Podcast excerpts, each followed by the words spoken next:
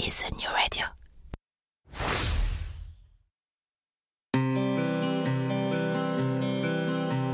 Cela fait partie des choses qu'on n'explique pas. Bien que n'y ayant le plus souvent jamais mis le moindre pied, le Québec nous attire. Et peut-être que c'est votre cas. Peut-être même que, comme des milliers de Français chaque année, vous envisagez sérieusement d'aller y poser vos valises pour quelques mois, pour quelques années, pour toujours qui sait. Mais si en avoir envie est la condition première pour réussir votre expatriation, c'est aussi, et de loin, la plus facile. Quelles études, quel travail, quelle région, quelles écoles, quelle durée, quid de la santé, quid de ma retraite, quels seront vos droits, mais aussi quels seront vos devoirs, et au-dessus de toutes ces questions règne LA question fil rouge de tout immigré au Québec, comment obtenir le permis de séjour dont j'ai besoin, et puis d'abord, lequel est-ce?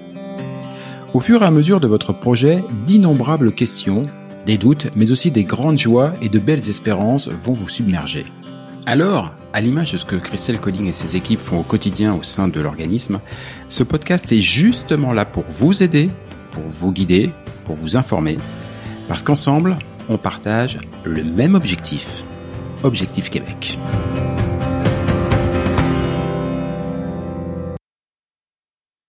Salut Christelle. Salut Jean-Michel. Objectif Québec, le podcast épisode 25. Alors depuis le lancement de ce podcast, on a souvent insisté sur la dimension familiale de bon nombre de projets d'immigration.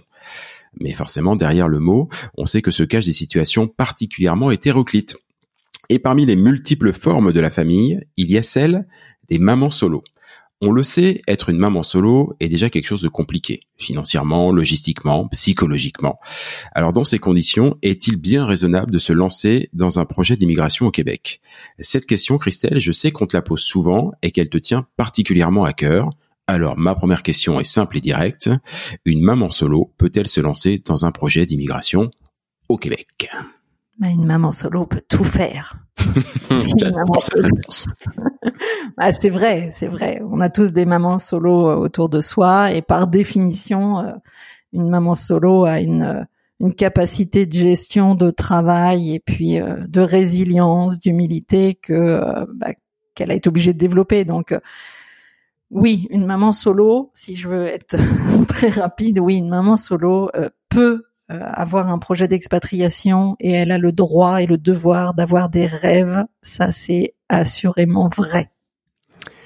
J'adore cette réponse, elle lance tellement bien le, podcast. Selon toi, le Québec offre-t-il un cadre de vie plus ou moins adapté aux besoins des mamans solo? Bah, Je pense au système de garde d'enfants, on en a déjà un petit peu parlé dans d'autres épisodes. Euh, il y a aussi l'histoire de temps de travail aménagé, des, des, choses comme ça. Tu connais bien la situation.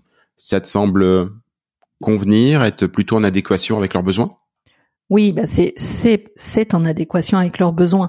Euh, bah, le Québec, on l'a déjà dit plein de fois, hein, mais, mhm. mais l'accent énormément sur la place de la famille, hein, puis en tout cas l'équilibre entre le travail et la famille, la chose qu'elles ne trouvent pas forcément en France. Hein, elles font des grosses grosses journées de travail et puis elles font comme elles peuvent après à la maison. Là, c'est sûr qu'elles vont trouver cet équilibre-là.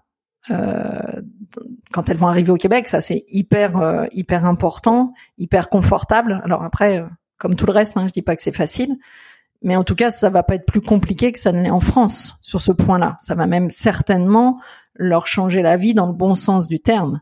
Hein, ça va pas apporter de solution euh, d'avoir un grand-père ou une grand-mère à côté, euh, mais ça facilite quand même la vie quand t'es maman solo, puis que bah, tu peux sortir à 4 heures, récupérer tes enfants, et puis prendre le temps qu'il faut pour eux après. Bah ça n'a pas de prix. Donc euh, oui, c'est assurément aussi là, elles ont toute leur place. Et puis la femme au Québec, on l'a peut-être pas assez dit aussi, mais a une, place très importante hein, euh, par rapport à, à, nos idées, à la manière dont on vit euh, en France, où bah, on est encore sur un schéma où l'homme a une place euh, souvent plus importante que la femme. Mm-hmm. au Québec, c'est l'inverse. Donc, il n'y a pas, il a pas non plus de crainte à avoir sur ce côté-là parce que tout est un peu fait aussi, et puis tout est très respectueux envers les femmes. Ça, c'est vrai que c'est peut-être un sujet de podcast qu'on pourrait faire. On va se le noter hein, pour une première fois. La place de la femme au Québec. Euh, on parle beaucoup de société matriarcale, pardon. Euh, il y a plein d'exemples et tout, et c'est vrai que c'est un point, c'est un point super important que tu soulèves, et c'est l'une des vraies différences qu'il existe, euh, qu'il existe entre le Québec et la France. Euh, pour en revenir un petit peu au process de d'immigration et à l'engagement qui est qui est nécessaire pour pour travailler, pour se préparer, tu insistes souvent sur cet engagement qui est qui est nécessaire, euh, de l'engagement et du temps. Or le temps, bah, par définition, les mamans solo, elles ont souvent l'impression de courir euh, courir derrière. Quand je posais la question tout à l'heure de est-ce que c'est réaliste, est-ce qu'on peut matériellement vraiment, euh, je sais qu'elles peuvent tout faire, tu l'as très bien dit, mais quand même, c'est euh, ça demande de l'engagement, du suivi, du travail, c'est c'est jouable. Non mais ça surprend un homme ça, mais bah oui, tu, je ne suis qu'un faible bonhomme. non mais oui, non mais non, bah foncièrement, je pense qu'une femme qui euh, qui a des rêves et qui a euh, qui a des envies réalise et, et travaillera euh, probablement plus fort que n'importe qui pour y arriver. Donc euh, oui, effectivement, quand il y a un projet d'expatriation et tous ceux qui ont fait ce projet d'expatriation savent la charge de travail et, et les personnes qu'on accompagne le, savent bien, hein, on leur demande beaucoup. Et ça en demande effectivement encore plus pour une maman parce qu'il va falloir qu'elle intègre ça dans, dans sa vie qui est déjà chargée. Mais écoute, moi j'ai accompagné plein plein de mamans solo. Euh, on leur, euh, on porte une attention particulière, en tout cas. C'était ma euh, prochaine question, exactement. Voilà, je suis désolée de. Non, non, mais c'est très bien, c'est très bien. Tu fais les enchaînements tout seul, maintenant. Et euh, non, on porte une, on note toujours quand quand il y a une, une maman solo. Je dis une maman solo hein, parce que c'est le, le, thème et que et puis mm. en même temps j'ai, il n'y a pas forcément beaucoup de papas qui partent dans ce schéma-là mais euh, on porte une attention particulière de suivi parce que euh, elles vont et euh, bah, tu l'as vécu un petit peu déjà en famille quand tu as quelqu'un à côté à qui tu peux raconter tes angoisses, ton stress, c'est déjà lourd et la fin du parcours est, compliquée. Mais quand tu es toute seule et puis que bah, tes enfants sont pas forcément en âge avec lesquels tu peux échanger, le stress, l'angoisse, le... ça, ça retombe pas en tout cas. Donc elles sont euh, sous pression tout le temps, tout le temps, tout le temps. Ça c'est ce que vraiment ce qui ressort. Et, euh, et nous on est là vraiment pour euh, encore plus que, que, pour une famille où on sait qu'ils vont quand même se soutenir. là on est vraiment très vigilant sur ça, c'est-à-dire être attentionné, être bienveillant, suivre s'il y a vraiment besoin, même des choses qui sont un petit peu plus simples, savoir si parce qu'il y a plein de questions qui arrivent chez les mamans solo bah, qui sont certainement euh, euh, bah, dans un couple, c'est plus simple en tout cas de, de, résoudre ça. Et des fois, les mamans, elles, arrivent au, bout, quoi. Elles, ont l'angoisse du, du départ. Et puis euh, elles se disent bon, attends, là, stop, j'en peux plus et j'ai pas de porte de secours. Donc on les a beaucoup plus au téléphone. moi, je les coach plus. on les suit plus. On essaie de leur donner encore un maximum plus de de confort là-dedans parce que moi je trouve que c'est admirable déjà. Mmh, euh, ceux qui sont partis en couple savent la difficulté et tout ce que ça entraîne. Hein. Il y en a beaucoup qui vendent leur maison, qui euh, enfin et tout.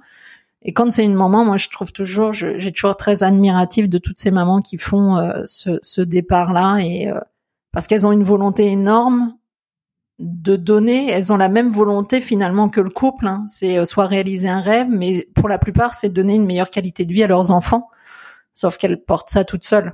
Oui, c'est toute seule. Voilà, sans la partie de ping-pong, parce que tu disais, moi, je l'ai un petit peu vécu aussi en, en, famille, et je le vois bien, les interrogations, même, même des questions. Il y a des questions qu'on va se poser entre nous, sur lesquelles on va discuter entre nous, qu'on n'osera pas forcément poser à, un tiers. Fût-ce euh, Christelle Colling et Objectif Québec, et même si je sais que c'est peu dire que vous êtes prévenant et que vous essayez d'être proche, mais il y a des choses qu'on va garder entre nous parce qu'on a la possibilité d'échanger entre nous et puis de le faire aussi en mettant les enfants de côté pour ne pas leur mettre du stress en plus, toujours essayer de les, protéger.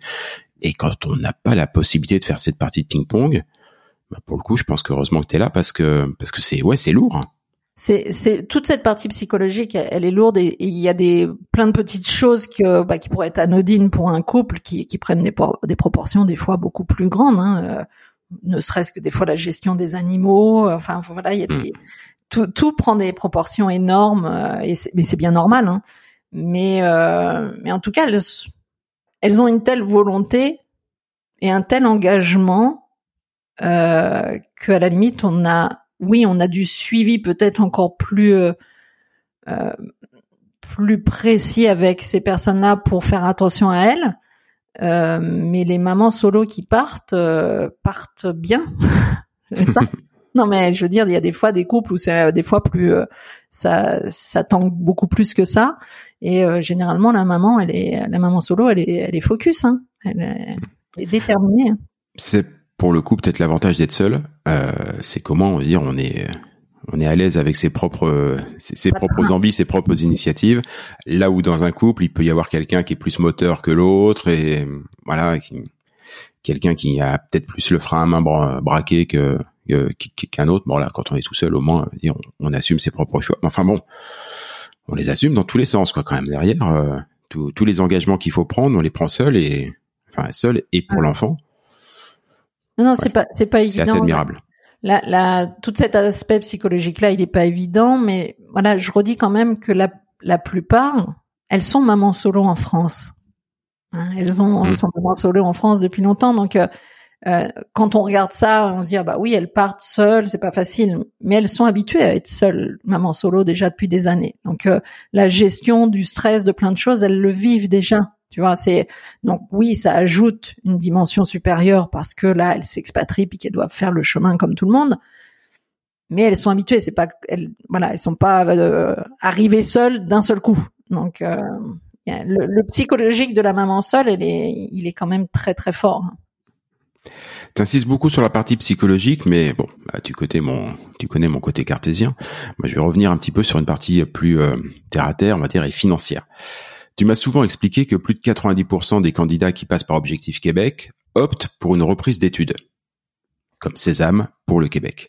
Pour celui qui étudie, cela limite les possibilités salariales, pas plus de 20 heures par semaine, et c'est souvent sur le conjoint, quand on part en famille, euh, conjoint qui bénéficie lui d'un permis de travail ouvert, que revient l'essentiel de la charge financière. Sauf que bah, quand il n'y a pas de conjoint, et qu'en plus il y a des enfants et que bah, quand on n'est pas à l'école, le temps qui nous reste, on va plutôt le consacrer aux enfants plutôt qu'aller faire ces 20 heures de, de, travail. Euh, financièrement, l'enjeu pour elle, il est encore plus euh, encore plus énorme, non? Oui, c'est ça. En fait, l'enjeu il se situe euh, finalement que là. On est d'accord, on l'a dit, le le, ce sont des guerrières, ce sont des guerrières, elles, vont y arriver psychologiquement, elles vont y arriver parce qu'on va les aider à se préparer, mais il y a quelque chose qu'on ne peut pas faire à leur place, c'est la partie financière, l'argent, et il est sûr qu'une maman solo qui aurait euh, un, un, bagage financier, euh, de la capacité financière pour quelqu'un qui repartirait en, en études, comme un couple, bah elle est, elle est, elle est en difficulté ça, c'est certain. C'est-à-dire que la maman solo va devoir avoir plus d'argent que, qu'un couple pour partir dans de bonnes conditions. Tu l'as dit, elle va reprendre ses études.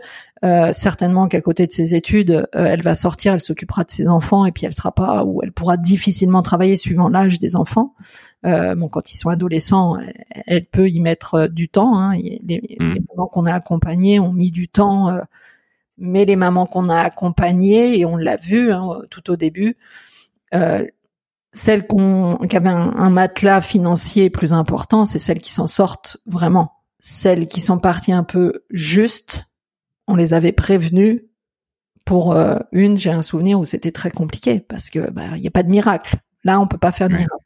À un moment donné, il faut manger, il faut payer ses, son loyer, et ça, bah, c'est ce que là, faut être pragmatique. Il n'y a mm. pas de solution. Hein, on va à l'école, on fait une formation, peu importe. Euh, même si on va travailler 10 heures à côté, on va pas pouvoir euh, vivre sans avoir ce pécule et se servir de ce pécule. Donc ça, c'est vraiment la chose qui est la plus bloquante. Et au-delà de cette volonté et du fait que ça soit euh, des guerrières dans, dans l'âme de d'aller au bout, si financièrement elles ont pas quelque chose de, de supportable qui va qui va les aider, euh, bah, moi je le dis honnêtement, je leur dis non. Attendez, euh, attendez deux ans là, mettez de l'argent de côté. Si vous pouvez pas mettre de l'argent de côté en France, c'est que ça va pas passer au Québec. Hein. Mm. On va pas se mentir non plus.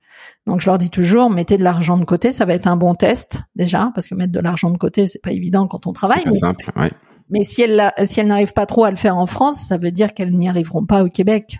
Donc euh, malheureusement, euh, soit parce que voilà l'emploi ne permet pas de le faire, les dépenses, etc.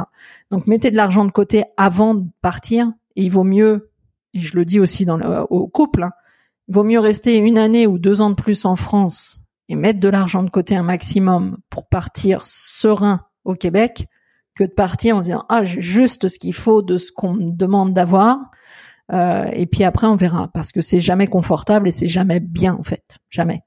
Donc là là c'est le vrai défi de la maman solo elle aura personne financièrement.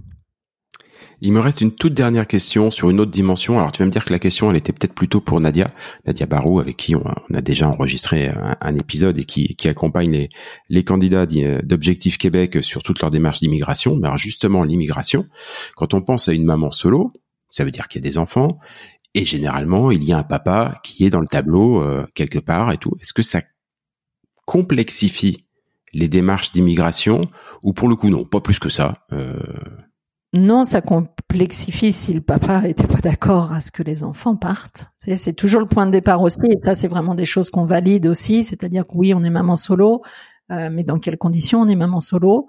Est-ce que le papa est inexistant et n'est plus là? C'est ça arrive. Donc bon bah là il n'y a pas de il y a pas de sujet.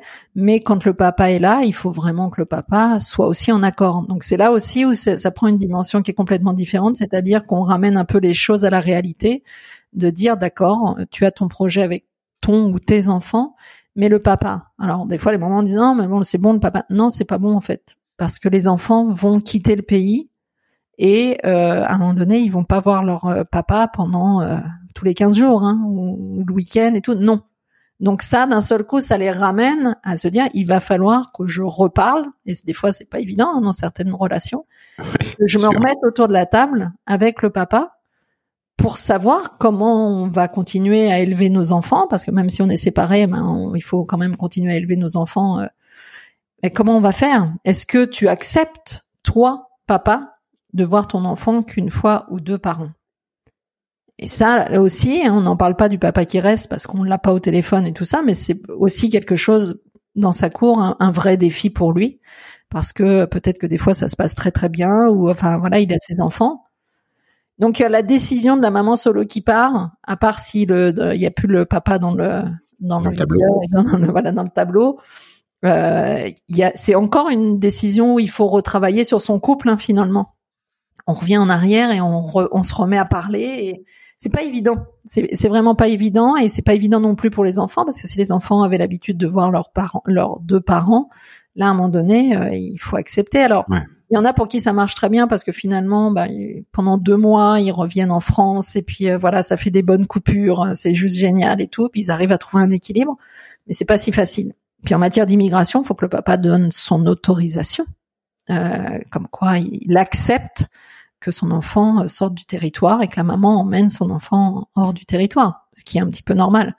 Et euh, bah, quand ça se passe très bien, bah, les gens se remettent autour de la table. Mais moi, j'ai eu le, j'ai accompagné il y a deux ans une maman solo, euh, voilà, 35 ans avec une fille qui avait 4 ans, et ça se passait très très mal avec son conjoint. Ça se passait déjà très mal en France. Puis quand elle a dit qu'elle voulait partir au Québec, ça a été, voilà, c'est passé au tribunal, ça a été très mmh. Alors elle était déterminée, elle avait euh, suffisamment d'argent pour assumer euh, une reprise d'études et tout ça. Mais c'est voilà, il y a, un parcours du combattant qui est pas forcément simple suivant les, les situations de chacun, quoi. Aujourd'hui, on a essayé de voilà assez rapidement en quelques questions de survoler le, le, cas particulier des mamans solo. Mais on l'a dit au tout début du podcast, il y a plein d'autres formes de, de famille et de, de, de, conditions de départ et tout. Et donc, on a probablement, malgré tous les efforts qu'on a fait aujourd'hui, probablement pas répondu à toutes vos questions. Et eh ben, si vous avez des questions à poser à Christelle, à toute l'équipe d'Objectif Québec et à, tous les partenaires, le mieux, c'est quand même de venir euh, là et les rencontrer tous euh, lors du mois du Québec 2023 qui se tiendra du 2 au 18 octobre et qui traverse 10 villes. On en a déjà parlé dans le précédent podcast. Euh, vous pouvez le réécouter. Vous avez toutes les dates. On vous mettra tout ça en copie. Mais c'est vraiment le moment idéal pour venir poser toutes vos questions et euh, valider la viabilité d'un projet, l'engagement, comprendre ce que ce que ça fait. Il y a rien de mieux que le mois du Québec. Ah, c'est bien. T'as dit les choses juste. Valider déjà. Non mais c'est vrai, c'est important de valider, dire est-ce que c'est réalisable? C'est important. Rendez-vous, rendez-vous à tous au mois du Québec. Merci Christelle. Merci Jean-Michel. À bientôt, ciao.